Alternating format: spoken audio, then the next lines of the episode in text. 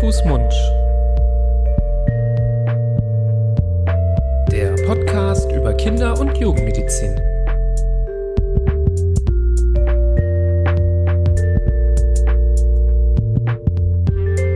So, ihr Lieben, herzlich willkommen zu einer neuen Folge von Hand, Fuß, Mund. Hallo Florian. Hallo Nibras. Herzlich willkommen zu eurem Lieblingspodcast. Davon gehe ich jetzt einfach mal aus zum Thema Kinder- und Jugendmedizin. Von uns, den reizenden Kinderärzten aus Düsseldorf. Du lachst, was ist los? Nee, nee, nee, nee. Äh, Darf ich das nicht so sagen? Doch, doch, doch, doch, doch. doch. Findest ich, du ich nicht, dir recht. findest du nicht, dass wir dieses Kriterium erfüllen? Doch, reizend gibt's ja in zwei Qualitäten. Das kann ja reizend oder reizend Mhm. Ich glaube, von uns beiden ist der eine die eine reizende Form und der andere die andere reizende Mhm. Form. Das überlassen wir jetzt den Hörern, äh, das zu entscheiden. Ähm, was aber auf jeden Fall heute ja von hoher Qualität ist, das ist das Thema, was wir uns ausgesucht haben, denn heute soll es um ein ja, Aspekt gehen in der Kinder- und Jugendmedizin, der häufig gefragt wird. Da erreichen uns häufig Fragen zu und deswegen haben wir uns überlegt, darüber mal zu sprechen. Es geht um Herpesinfektionen, ähm, vor allem die Gefahr einer Herpesinfektion bei sehr jungen Kindern, vor allem bei Säuglingen und ganz vor allem bei Neugeborenen, also Kinder im ersten Lebensmonat und vielleicht auch so ein bisschen erweitert in den ersten drei Lebensmonaten, so die ja, sagen wir mal, äh, kritischste Phase. Ähm, da wird häufig berichtet oder häufig gefragt, nun ja, ich habe ein Kind, das ist relativ frisch auf der Welt und jetzt habe ich einen Herpes ähm, oder jemand in der Familie hat einen Herpes, was soll ich jetzt tun? Muss ich besonders vorsichtig sein oder ähm, brauche ich da nicht viel Vorsicht walten zu lassen? Und damit wollen wir heute einfach alle mal so ein bisschen aufräumen, ein bisschen Klarheit verschaffen, dass ihr bei diesem Thema ähm, gut informiert seid, um die Kinder in dem Fall auch schützen zu können. Ich glaube, das ist so ein bisschen so ein Aha-Thema, wie zuletzt auch die Knopfbatterie. Ich glaube nicht, dass das allzu weit verbreitet ist. Ich befürchte es, dass es da Lücken gibt ähm, und diese Gefahr, die ausgeht von so einer Herpesinfektion für Neugeborene, dass die nicht wirklich ähm, jedem bewusst ist und dass dann nicht wirklich jeder Bescheid drüber weiß. Insofern finde ich das auch wieder eine ganz wichtige Episode, die wir hier ähm, an den Tag legen. Weil ich habe auch, es geht dir wahrscheinlich ähnlich, auch zu dieser Batteriefolge sehr viel Rückmeldung bekommen, dass das keineswegs bewusst war und klar war, wie gefährlich diese Dinger sind. Und ich glaube, bei der Herpesinfektion für die Neugeborenen sieht es ganz ähnlich aus. Ja, das ist auch einer der Ziele ja unseres Podcasts, dass wir nicht nur, ja, sagen wir mal, gewisse Gefahren auch mal äh, anders darstellen und sagen, das ist vielleicht nicht so gefährlich, da kann man sich beruhigen, sondern auch sensibilisieren für Dinge, die eben nicht so bekannt sind. Und ich gebe dir recht, ich habe das auch oft mitbekommen, dass Leute gesagt haben, ja, ach, so ein bisschen Herpes, ähm, ich creme das ein, ist schon Ist ja okay. nur eine Fieberblase. Äh, genau, und ähm, tja, das Kind hat doch auch jetzt äh, bestimmt äh, ähm, da jetzt nichts von abbekommen. Ich bin ja vorsichtig, pass schon auf. Ähm, da hat man manchmal das Gefühl, also ich will das jetzt nicht auf äh, jeden äh, münzen, ähm, soll sich nicht jeder von angesprochen fühlen, um Gottes Willen. Vielleicht weiß so der andere, ein oder andere das auch gut einzuschätzen. Ähm, aber ich habe das Gefühl, dass es häufig sehr harmlos gesehen wird. Und mitnichten ist dieses Thema ähm, harmlos, das ist ein sehr, sehr wichtiges, weil eben auch für Kinder sehr gefährliches Thema. Und deswegen wollen wir es an dieser Stelle mal besprechen. Das ist immer wieder auch der Fall bei Themen, wo eine Infektion zum Beispiel bei Erwachsenen sehr harmlos verläuft. Der ein oder andere wird von Herpes irgendwie auch begleitet und hat immer wiederkehrend Herpes ähm, und ähm, selbst wenn man das erste Mal sich äh, ansteckt als Erwachsener, verläuft es in der Regel mitnichten so gefährlich, wie es zum Beispiel für ein Neugeborenes sein kann. Deswegen auch da, dadurch, dass die Diskrepanz zwischen Kindern und Erwachsenen besteht beim Verlauf, liegt da auch wahrscheinlich der Grund darin, dass man das manchmal auch falsch einschätzt. Mhm, ganz genau. Diese, ähm, diese Erkrankung, man kann sie ja im Erwachsenenalter, kann man sie ja kaum Erkrankung nennen, weil man ja wirklich nur ganz wenig, aber sehr lästig in Mitleidenschaft gezo gezogen wird. ähm, diese Fieberbläschen, die an der Lippe oder Lippenbläschen, die da entstehen, das ist eben diese Primärinfektion durch das Herpesvirus oder HSV auch genannt, Herpes Simplex Virus, ähm, die aber nach Abheilen dieses Bläschens nicht wieder verschwunden ist und man ist nicht geheilt und juhu, ich habe nie wieder Herpes. Ganz im Gegenteil, das Virus verbleibt dann im Körper und kann immer wieder reaktiviert werden. Das ist dieses die gemeine Eigenschaft dieses Virus, dass speziell in Zeiten, wo man ähm, wo es einem eh nicht so gut geht, wo man vielleicht schon ein bisschen kränklich ist oder ganz viel Stress hat, dass in diesen Situationen das Virus reaktiviert werden kann und dann geht schon wieder los. Man spürt dieses Ziehen an der Lippe ähm, und man merkt, okay, hier entsteht wieder so ein, so ein Bläschen ein Lippenbläschen. Das ist, dann geht es um das sogenannte HSV1, ähm, also das Herpes simplex, simplex Virus der Gruppe 1. Es gibt auch noch die Gruppe 2. Das, äh, darunter fällt der Genitalherpes, also auch eine Infektion mit dem Herpesvirus. Das spielt sich aber im Genitalbereich ab. Äh, ist für die Neugeborenen natürlich genauso wichtig, weil äh, es hier auch zu einer Übertragung aus dem Genitalbereich kommen kann, der aber deutlich seltener ist. Äh, Wenn es zu einer HSV-Infektion kommt beim Neugeborenen, sind das äh, meistens die HSV-Gruppe 1-Stämme. Genau, wobei man sagen muss, dass Ansteckungen mit dem Herpes ähm, auch jetzt sagen wir mal nicht selten zum Beispiel bei Kindern auftreten können unter der Geburt, weil die Mutter zum Beispiel ein ähm, Herpes ähm, aktiv ähm, hat in dem Fall ähm, im Genitalbereich. Bereich. Man kann sich das ja gut vorstellen, dass wenn das Kind durch den Geburtskanal äh, wandert, dass dann einfach auch der direkte Kontakt besteht und ähm, dann ähm, die Kinder dann dort das erste Mal mit diesem Virus äh, in direkten Kontakt geraten.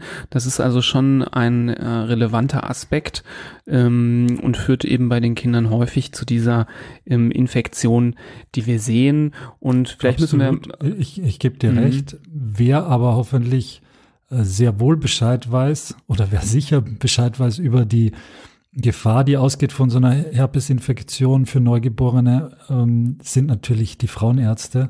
Und wenn diese in der Schwangerschaft Hinweise dafür haben, dass es da eine Herpesinfektion genital gibt bei der werdenden Mutter oder bei der Schwangeren, dann äh, sollte dieser Frauenarzt oder diese Frauenärztin ja alle Unternehmungen, ja, alle Anstrengungen unternehmen, diese Infektion unter Kontrolle zu bekommen und genau das zu verhindern, dass es dann während der Geburt zum Übertritt des, dieses Virus kommt. Genau, bei manchen sehr plötzlichen, ungeplanten Geburten, wo man das vielleicht nicht in den Griff bekommt, werden die Kinder oft ähm, direkt nach der Geburt prophylaktisch zum Beispiel gegen Herpes ähm, behandelt. Ähm, aber vielleicht kommen wir zu den Behandlungsmöglichkeiten auch etwas später nochmal genauer. Ich wollte eigentlich jetzt auch vielleicht ähm, dann nochmal darauf hinweisen, dass es natürlich nicht immer nur diese Genitalinfektion ist, sondern auch die Möglichkeit der Übertragung, wie du eben schon gesagt hast, über diese Bläschen gibt. Und der Klassiker ist immer dieser sehr, sehr direkte Kontakt, wenn man das Kind küsst zum Beispiel. Darf ich ein Kind küssen, was zum Beispiel ähm, frisch auf die Welt gekommen ist, wenn ich selber ein Herpes habe, darf die Oma das Kind äh, in den Arm nehmen und ein Küsschen geben, wenn sie ein Herpes hat. Die Frage ist schon so oft gekommen und ähm, es ist nicht selten nein, auch mal. Nein, Nein, ja, nein, genau. nein. Du spoilerst schon. nein, nein, nein, ist auf jeden Fall hier die korrekte Antwort. Ähm, ich will trotzdem erstmal darauf ja. äh, eingehen, was kann denn überhaupt passieren, wenn so ein ähm, Kind mit einer Herpesinfektion ähm, ja, konfrontiert wird, sich ansteckt mit Herpes? Ähm, es gibt verschiedene Verläufe, die aber ähm, sehr häufig schwer verlaufen, also wirklich sehr heftige Infektionen. Ähm, das teilt sich so ungefähr ein Drittel, ein Drittel, ein Drittel auf. Ähm, ein Drittel der Fälle ähm, haben wirklich das Bild wie bei einer Blutvergiftung, weil die, die Herpesviren sich über die Blutbahn im gesamten Körper verteilen können. Ähm, eine solche ähm, schwere Infektion kann dann wirklich verschiedene Organe befallen. Muss ich leider sagen, habe ich auch im altklinischen Alltag auch schon das ein oder andere Mal erlebt.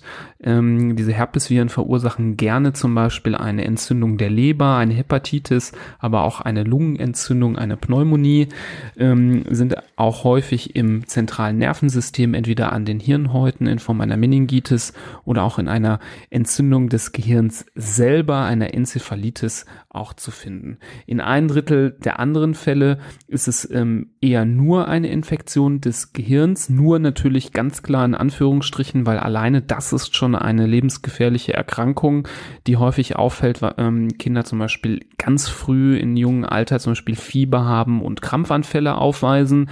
Ähm, das kann aber auch mal auffallen, weil ein Kind zum Beispiel gar nicht mehr trinken mag und sehr berührungsempfindlich ist und zittrig.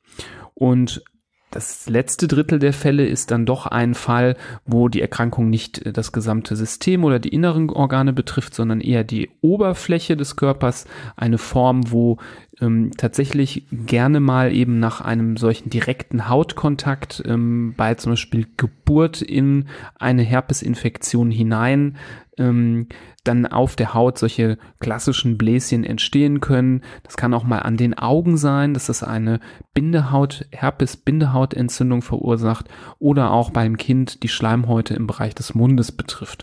Ähm, das wäre jetzt von diesen drei Formen in Anführungsstrichen noch die leichteste, aber auch das kann einen schwerwiegenden Verlauf haben und sich von dort auch auf den gesamten Körper ausbreiten.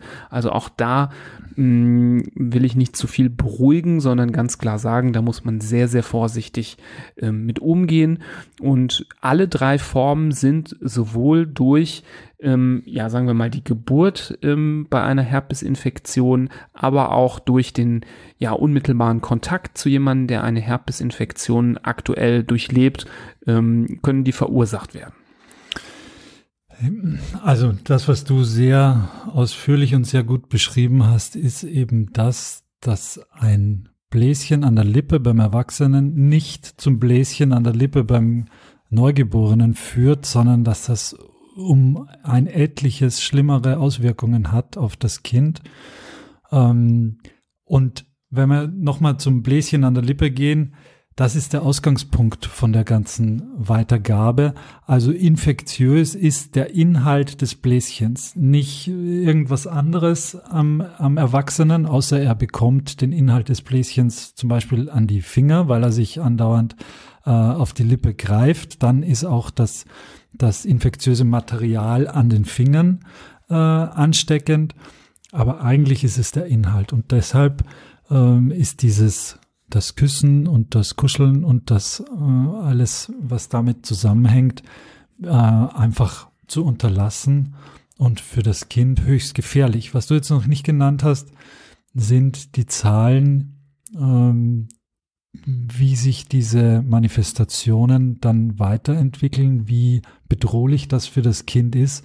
Und hier muss man sagen, dass die unbehandelten Formen der dieser systemisch oder wie wir sagen, disseminierten Erkrankung ähm, unglaublich hoch sind und dass es hier ähm, eine Letalität gibt, die wirklich erschreckend hoch ist mit über 80 Prozent, wenn das Ganze nicht erkannt wird, wenn das Ganze nicht adäquat behandelt wird. Es gibt ja Medikamente, da kommen wir gleich noch drauf, die sehr gut gegen äh, das Herpesvirus wirken.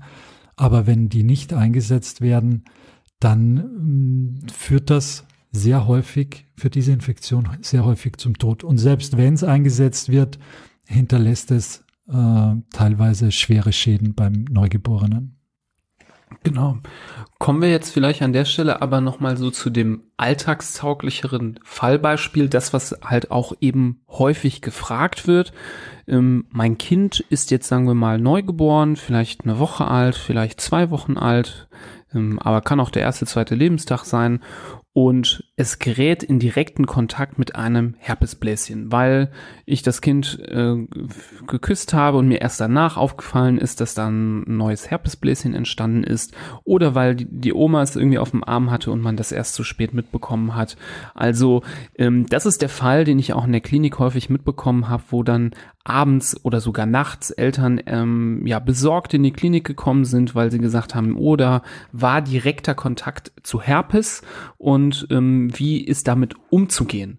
Und ähm, grundsätzlich ist ein sehr, sehr wichtiger Aspekt, der als erstes abgefragt wird von den Kinderärzten, ob die Mutter des Kindes, die das Kind zur Welt gebracht hat, selber schon mal in der Vergangenheit ähm, wiederkehrende Herpesinfektionen gehabt hat. Wieso spielt das eine Rolle?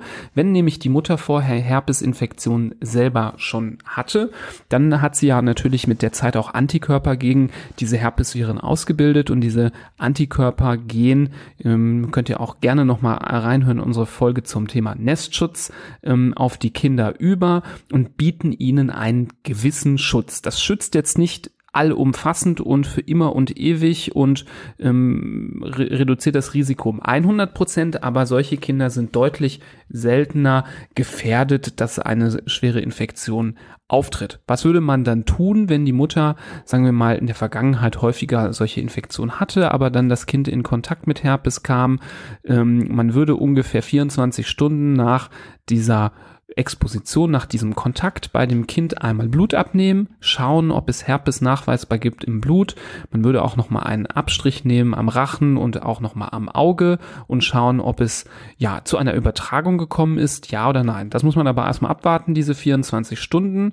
Ähm, und was nicht selten gemacht wird, ist, dass ein Kind für diese Zeit, für diese 24 Stunden sogar auch in einem Krankenhaus mal aufgenommen und beobachtet wird. Das muss man teilweise auch in Kauf nehmen würden wir als Kinderärzte auch definitiv empfehlen, um nichts zu übersehen. Sind dann die Befunde nach 24 Stunden ähm, aber negativ, kann man ähm, dann auch mit dem Kind wieder nach Hause gehen, sollte dann aber im Hinterkopf behalten, dass auch mit einiger Verzögerung es zu einer Herpesinfektion kommen kann. Also bei jeglichen Auffälligkeiten, Fieber oder anderen Symptomen müsste man den Kinderarzt dann aufrufen, äh, ähm, aufsuchen. Äh, Entschuldigung, das ist das Wort. Ähm, ist es aber so, dass dann 24 Stunden nach dem Kontakt zu zum Beispiel einem Herpesbläschen auch beim Kind Herpes nachweisbar ist, dann muss man unmittelbar anfangen mit einer Behandlung. Und da hast du gesagt, gibt es ein gutes Medikament dagegen. Das ist das sogenannte Acyclovir. Das ist quasi ein Pendant zu dem, was man kennt ähm, als Antibiotikum. Antibiotika sind die antiinfektiösen Mittel gegen Bakterien. Und ähm, es gibt sogenannte Virostatika. Das sind die Medikamente, die gegen Viren wirken. Da gibt es nicht für alle Viren ein Medikament, was gut funktioniert, aber gegen Herpes gibt es zum Glück dieses sogenannte Acyclovir und da würde man relativ ähm, schnell anfangen und ähm, das Kind auch gründlich untersuchen, sogar manchmal mit einer Untersuchung des Nervenwassers, des Liquors, wie weit diese Infektion sich ausgebreitet hat und dann im Fall eines positiven Verlaufs auch wirklich zwei Wochen lang mit diesem Medikament behandeln, in der Regel auch intravenös, weil das möchte man nicht riskieren, dass eine schwere Infektion sich über das gesamte Kind ausbreitet, weil, wie du richtig gesagt hast, das Ganze ziemlich lebensgefährlich sein kann. Wenn der andere Fall eintritt, nämlich dass die Mutter auch zum ersten Mal äh, erst diese Herpesinfektion erleidet, dann äh, geht man da noch einen Schritt weiter, beziehungsweise hat eine etwas schärfere Gangart dann, nämlich in der Form, dass man zwar auch diese Untersuchungen durchführt und, und auch erstmal versucht, mit Abstrichen zu klären, ob das Kind überhaupt ähm, äh, sich infiziert hat. Aber in der Zeit, bis man die Ergebnisse hat, wird das Kind dann auch schon behandelt, so als hätte es sich schon infiziert.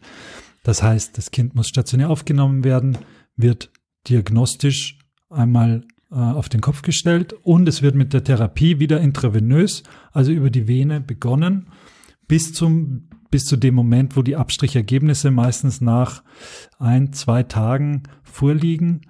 Und dann, wenn es ähm, wenn es positiv ist, dann ist die Gangart die gleiche, die du schon erwähnt hast, nämlich dass das Kind zwei beziehungsweise im Maximalfall dann drei Wochen intravenös behandelt wird. Also auch diese Zeit im Krankenhaus bleiben muss und dreimal täglich, drei bis viermal täglich dieses Medikament bekommt. Wenn die Abstriche negativ sind, dann wird, äh, die, wird die Therapie nicht fortgesetzt, weil die, weil keine Infektion nachweisbar ist.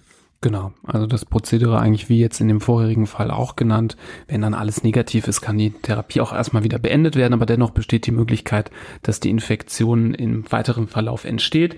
Aber wichtig, wie gesagt, wenn man als Mutter selber Herpes nie hatte und ein Kontakt besteht, gilt es, das Kind erstmal so zu behandeln, als hätte es die Infektion bis zum Beweis des Gegenteils mit negativen Abstrichen und einer negativen Blutuntersuchung. Dass jetzt das der Fall ist, weil die Mutter die jetzt zum Beispiel im Wochenbett ist, sich das erste Mal im Wochenbett mit Herpes infiziert, das ist relativ selten. Ähm, Habe ich aber leider einmal auch schon erlebt, also das gibt es schon. Ähm, was denke ich viel häufiger ist, ist, dass zum Beispiel die Mutter kein Herpes hat im Wochenbett, ihr geht's gut, ähm, aber das Kind kommt in Kontakt mit einer anderen Person, die Herpes hat und das kann in seltenen Fällen sogar auch mal jemand aus dem Krankenhauspersonal sein. Also da muss man wirklich auch dann ganz vorsichtig sein. Ähm, und die Mutter selber hatte aber früher in der Vergangenheit noch nie Herpes. Zum Beispiel beim Herpesvirus 1 ähm, gibt es eine Durchseuchung der allgemeinen Bevölkerung von ungefähr 70, 80, 90 Prozent. Das ist schon relativ viel, aber 10 bis 30 Prozent hatten eben diese Infektion noch nicht. Und in so einem Fall kann es eben bei dem Kind ähm, dann doch zu einer schwereren, äh, zu einem schwereren Verlauf kommen. Und eben dann, wenn zum Beispiel ähm, die Mutter das nie hatte und das Kind zum Beispiel einen Betreuer oder ein anderes Familienmitglied ähm, direkt berührt, der einen Herpes hat, dann sollte man definitiv sich genauso verhalten, wie du das eben gesagt hast, das Kind sofort behandeln bis zum Beweis ähm, des Gegenteils. Mhm. Genau. Ähm, Vielleicht noch das Beispiel, wie es wäre, wenn ähm, es kann ja auch mal sein, dass das Ganze nicht auffällt, weil ähm, ein Erstkontakt bestanden hat, sondern das Kind kann zum Beispiel einfach erst krank werden und erst im späteren Verlauf ähm, würde auffallen, dass es ähm, Herpes ist. Das gehört nämlich zu einer der wichtigsten Untersuchungen bei einem fiebernden Kind, einem kranken Kind in den ersten Lebenswochen dazu, dass man dann immer auch auf Herpes mit untersucht. Also das war, gehörte an meiner Zeit in der Neonatologie ähm, zum absoluten Standard, dass wenn ein Kind krank ist in der Phase, dass man immer auf Herpesviren auch mit untersucht. Dann gilt es es auch, das äh, bis zum Beweis des Gegenteils erstmal zu behandeln und dann mit der Zeit, wenn man sieht, alle Abstriche sind negativ, dass man dann die Therapie auch beenden kann.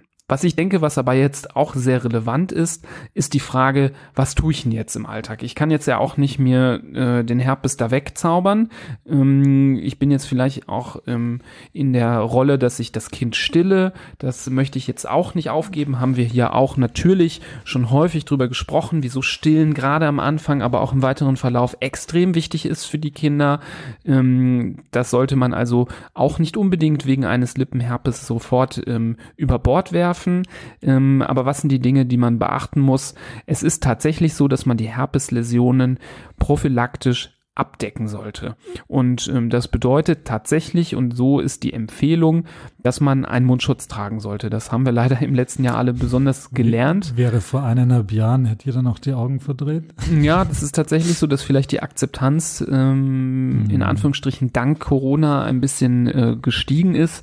Aber wie gesagt, du hast eben erzählt, wie gefährlich solche Infektionen für ein Kind sein, kein, sein können. Das heißt, wenn man ähm, da im direkten engen Kontakt ist, wenn das Kind vielleicht nah dran ist, auch am Bereich, äh, wo der Herpes sitzt, ähm, dass man da den Mundschutz trägt ähm, oder es gibt ja mal selten auch Herpes zum Beispiel auf der Haut, dass dort Bläschen sein können, dass man da ähm, das ganz klar abdeckt und das Kind nicht direkt drauflegt. Das ist eine der wichtigsten Sachen. Natürlich müssen die Hände regelmäßig regelmäßig desinfiziert werden, weil in dieser Flüssigkeit aus dem Bläschen eben die Erreger drin sitzen. Das kann auch mal sein, dass das an die Hände gelangt. Also sowas muss definitiv gemacht werden immer muss der Herpes auch bei der erwachsenen Person behandelt werden, ähm, in der Regel lokal durch eine Salbe, zum Beispiel eine Acyclovir-Salbe, die man vor Ort aufträgt und es sollte selbstverständlich sein, dass mit einem Lippenherpes ein Kind, ein Neugeborenes, nicht geküsst werden darf. Auf keinen Fall. Nicht von der Oma, nicht von der Tante, nicht vom mhm. Papa und tatsächlich auch nicht von der Mama. Da gibt es auch keine Ausnahmen. Da sollte man tunlichst vermeiden.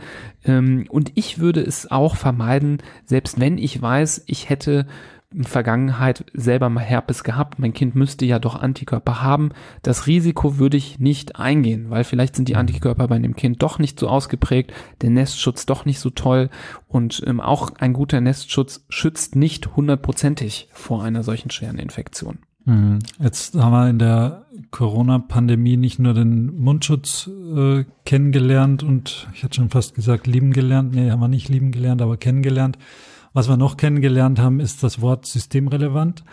Und hier muss man schon unterscheiden, wer ist für das Kind systemrelevant und wer nicht. Also wie du natürlich gesagt hast, die Mutter, ich zähle auch den Vater und ich zähle auch die Geschwister dazu, die sind natürlich für das Kind, äh, wenn sie im gleichen Haushalt leben, ähm, sozusagen existenziell. Und ich würde jetzt nicht den Vater für eineinhalb Wochen ins Hotel schicken, wenn er einen Lippenherpes hat. Aber die Maßnahmen, die du gerade erwähnt hast, mit Mundschutz, mit äh, Hygiene und mit äh, Abstand, die müssen natürlich eingehalten werden. Wenn es jetzt eine Person ist, die für das Kind nicht systemrelevant ist, und da zähle ich halt dann doch die Oma und die Tante und den, äh, also alle weiteren Bekannten und Verwandten dazu. Steuerberater. Steuerberater. nee, na, der ist wieder für die Eltern systemrelevant ähm, die haben dann in dieser Zeit, wo sie einen floriden Lippenherpes haben, wirklich nichts in der Nähe des Kindes auch zu suchen.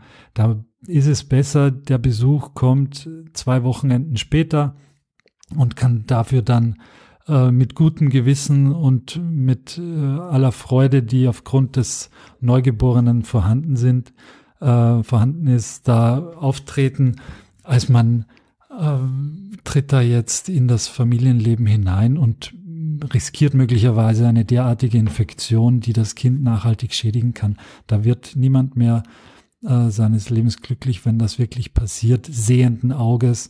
Insofern sollte man da auf jeden Fall den Abstand dann einhalten und vielleicht auch mal einfach ein paar Tage zurückstecken und nicht den Besuch nicht durchziehen. Genau. Was viele jetzt wahrscheinlich denken oder sich noch fragen, ist, wie sieht's mit dem Stillen aus? Ähm, hatte eben schon angedeutet, dass das ja auch mal so ein Knackpunkt sein kann. Ähm, Stillen ist definitiv erlaubt. Wovon man keine Angst haben sollte, ist, dass man, weil man selber einen Lippenherpes hat, eine Übertragung der Herpesviren durch die Muttermilch möglich ist. Das ist eben nicht der Fall. Dafür muss man sich nicht fürchten. Ausnahme wäre tatsächlich, wenn es zum Beispiel Hautläsionen des Herpes an der Brust selber gibt. Dann kann man das Kind nicht direkt an die Brust legen. In solchen Phasen empfiehlt es sich tatsächlich, die Milch abzupumpen und für die Zeit tatsächlich auch zu verwerfen ähm, und zu einer Alternative zu greifen. Und ich wäre, glaube ich, da auch vorsichtig, wenn der Herpes nur auf der einen Seite ist, auf einer Brust, dann zu sagen, na dann dann nehme ich jetzt die andere. Das ist äh, geografisch dann doch relativ nah dran. Deswegen ähm, wäre ich da, ähm, würde ich von dieser, von dieser Alternative abraten und bei Herpesläsionen im Bereich der Brust definitiv ähm, eben nicht stillen während dieser Zeit. Und wann ist diese Zeit vorbei? Das ist de definitiv immer erst dann, wenn diese Bläschen, wenn diese Pusteln wirklich komplett eingetrocknet sind und ähm, in einer wirklich nennenswerten und klaren Abheilung sich befinden und nicht bei so einem ja grenzwertigen äh, Befall oder weil ich sage, ja, ich habe jetzt schon drei Tage gecremt, wird schon gut sein, sondern es muss sichtbar besser geworden sein, sonst ähm, ist es noch zu gefährlich. Ja.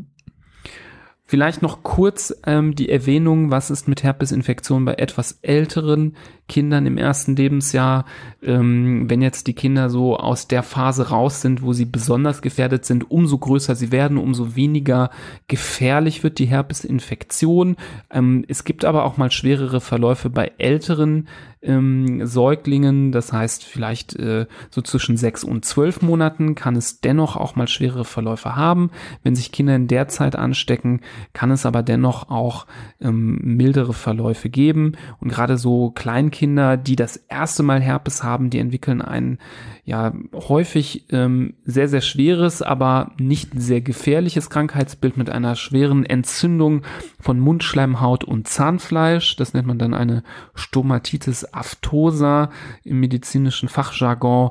Das ist oft eine, ähm, das nennt man auch Mundfäule, ähm, stinkende Infektion des gesamten Mundraums. Schmerzhaft. sehr, sehr schmerzhaft für die Kinder, wirklich ähm, sehr, sehr ähm, ja, ätzend, die leiden darunter, man kann kaum essen und trinken und ähm, das Ganze führt häufig zu einer doch stationären Aufnahme in der Klinik. Meistens nicht, um das Kind jetzt mit diesem Acyclovir zu behandeln. Meistens geht diese Infektion nach einigen Tagen zurück und verschwindet von ganz alleine.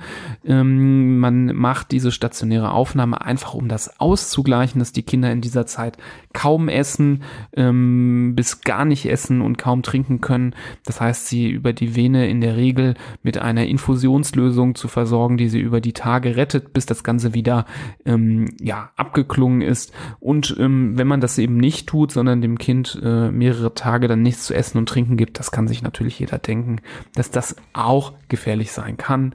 Ähm, aber in der Form, wie gesagt, ähm, in der Regel deutlich harmloser als die von mir eben schweren Herpesinfektionen bei insbesondere Neugeborenen, wenn man das jetzt direkt vergleicht. Hm. Ich glaube, vielleicht eine Frage, die noch aufkommen könnte, wäre, kann ich meinem Kind so eine Acyclovir-Lippencreme draufgeben? dass, äh, wenn man uns jetzt aufmerksam zugehört hat, ähm, kommt man zu dem Schluss, es hängt natürlich vom Alter des Kindes ab. Ähm, bei einem Jugendlichen kann man das natürlich ohne weiteres machen. Je kleiner das Kind ist, desto vorsichtiger, wachsamer muss man sein und desto eher muss man auch den Kinderarzt mit einbeziehen und nicht einfach sagen, ja gut, da ist jetzt auch ein Lippenherpes, äh, da gebe ich jetzt mal einfach Acyclovir-Creme drauf und dann wird es schon wieder gut sein. Wir haben jetzt eindringlich davor gewarnt, vor den Komplikationen einer Streuung dieser Infektion, so dass man da am besten, je jünger das Kind ist, desto weniger auf eigene Faust herhandeln sollte. Genau. Ja, sehr guter Hinweis noch. Ähm, man kann fast schon sagen, diese, diese Creme ist wirklich nur was für größere Kinder ja. und Jugendliche und Erwachsene und ähm, hat in der Regel, äh, ist in der Regel wenig hilfreich bei ähm, Säuglingen und Neugeborenen. Okay. Ja, also nicht nur wenig hilfreich, sondern ja, bei, ne, bei Säuglingen und Neugeborenen Quatsch. auf keinen Fall anzuwenden. Ja. Genau, das war zu nett ausgedrückt. Ja, du, Gut. Bist halt, du bist halt nicht nur reizend, du bist auch nett ich bin halt auch nett, genau. Das mhm. zeichnet mich aus und ich freue mich, dass wir auch hier äh, ähm, ja so nett beisammen so ein wichtiges Thema besprochen haben. Ich denke, wir haben es jetzt aber ausführlich besprochen und die wichtigsten Aspekte genannt, auch die wichtigsten Tipps mit an die Hand gegeben, was man tun muss, und die Betonung liegt auf muss, wenn man eine floride Herpesinfektion zum Beispiel im Bereich der Lippen selber hat, wenn man ein Neugeborenes oder einen jungen Säugling um sich herum hat. Ähm, das ist also wirklich ein ganz klarer Rat, dass ihr das bitte einhaltet. Und wir haben euch auch aufgezeichnet, was zu tun ist, je nachdem, ob man selber schon mal ähm, eine Herpesinfektion als Mutter vor der Schwangerschaft durchgemacht hat und vielleicht womöglich Antikörper übertragen hat oder eben nicht.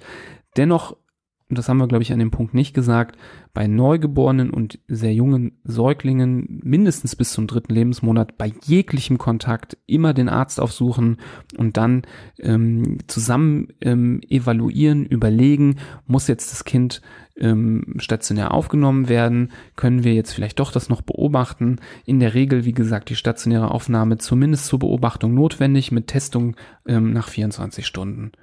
Okay, Ähm, wenn ihr zu diesem Thema noch weitere Fragen habt oder noch was unklar geblieben ist, ähm, schreibt uns an info.handfußmund.de oder meldet euch über unsere Social Media Kanäle, zum Beispiel bei Instagram. Ansonsten leitet gerne die Folge weiter an andere Eltern oder Personen mit Kindern in der Umgebung, die vielleicht von diesem Inhalt hier profitieren könnten, die vielleicht nicht äh, so richtig wissen, wie wichtig das ist mit dem Herpes. Oder, habe ich auch schon mal erlebt, ähm, nach Aufklärung der Oma nochmal sagen, hier, hör dir das mal an, du hast gesagt, wäre doch nicht so schlimm, deswegen äh, hör dir das an, ich habe dich zurecht äh, wieder nach Hause geschickt, als du hier mit dem Herpes auf der Tür standest. Ähm, kann vielleicht auch mal sein, dass die das braucht, ähm, um das zu verstehen. Deswegen auch deswegen gerne weiterleiten. Und wenn euch generell dieser Podcast gefällt, lasst uns doch gerne eine Bewertung da, zum Beispiel bei iTunes. Da würden wir uns auch so dr sehr drüber freuen, weil es uns auch hilft, besser gefunden zu werden. So, Ansonsten, lieber Florian, bleibt mir nichts anderes übrig, als äh, dich hiermit auch wieder zu verabschieden, nachdem ich dich willkommen hieß. Auf Wiedersehen. Zu freundlich. Heute. Und wir hören uns beim nächsten Mal. Macht Jawohl. es gut. Auf Wiedersehen. Tschüss.